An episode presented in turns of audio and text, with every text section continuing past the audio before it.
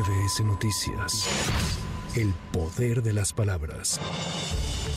El Pleno del Senado rechazó las ternas que se presentaron para la designación de dos de las plazas vacantes en el INAI. En la sesión de este miércoles se llevaron a cabo dos rondas de votación. Sin embargo, en ambos casos no se reunieron las dos terceras partes que establece la ley para los nombramientos debido a que prevalecieron los votos nulos. El legislador Damián Cepeda acusó que la sesión fue una mera simulación.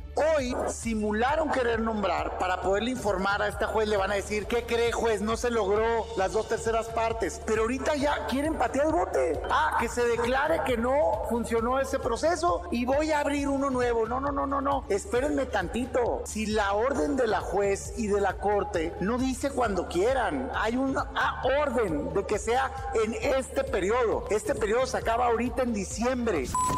Ante estos hechos, Blanca Liga Ibarra, titular del Instituto Nacional de Transparencia, manifestó su preocupación ante la inminencia de que no se contará con los nombramientos en el actual periodo de sesiones. Quienes integramos el pleno de este instituto hemos estado atentos a la sesión ordinaria del Senado de la República en la que se votó el nombramiento de dos integrantes de este colegiado. Vemos con preocupación que nuevamente no fue posible construir los acuerdos para que culminen los procesos de designación, pues ello implica que este órgano de dirección seguirá incompleto. Es inminente que no se contará con los nombramientos en el actual periodo de sesiones, conforme lo ordenado por nuestro máximo tribunal en la sentencia emitida en la controversia constitucional 280 diagonal 2023, ya que se determinó emitir nuevas convocatorias.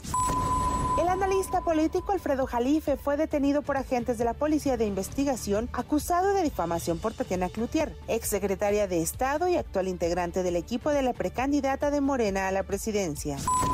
Tras la detención, Claudia Sheinbaum se pronunció en contra de que las calumnias se persigan como un asunto de carácter penal. ¿Qué creo yo? Que en lo referente a la calumnia, a la injuria, algunos estados de la República queda como delito penal, no debería ser un delito penal. En la Ciudad de México y en muchos otros estados es un asunto civil, no es un asunto penal. Entonces, no creo pues que esto sea de carácter penal y en todo caso pues llamaría a todas las entidades de la República a que quitaran eso de los códigos penales y que fuera en todo caso un asunto civil.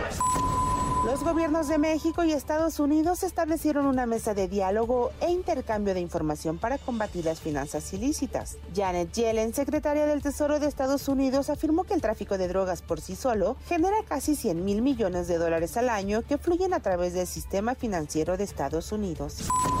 La sección instructora de la Cámara de Diputados inició la última etapa en el caso del desafuero promovido contra el fiscal del estado de Morelos, Uriel Carmona. No hay una fecha como tal, viene una última etapa que hemos estado cuidando a detalle, justamente, pues específicamente cuidando los derechos humanos y la presunción de inocencia y el debido sigilio del procedimiento. Vamos a empezar a analizar para ver tiempos y lo que pudiera suceder.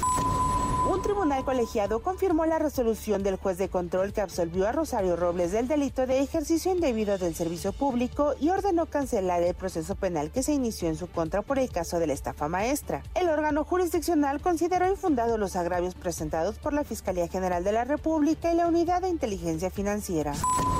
El coordinador de Movimiento Ciudadano en el Senado, Dante Delgado, anunció que el bloque de contención formado con PAN, PRI, PRD y el Grupo Plural para unir esfuerzos contra las reformas impulsadas por Morena y sus partidos aliados está muerto, pues fue destruido por el PRIAN con sus actitudes. Es por muchas cosas. ¿Cuáles, ¿Cuál senador? Muchas. No estamos de acuerdo con la vieja política que ellos representan y los agravios siempre tendrán consecuencias.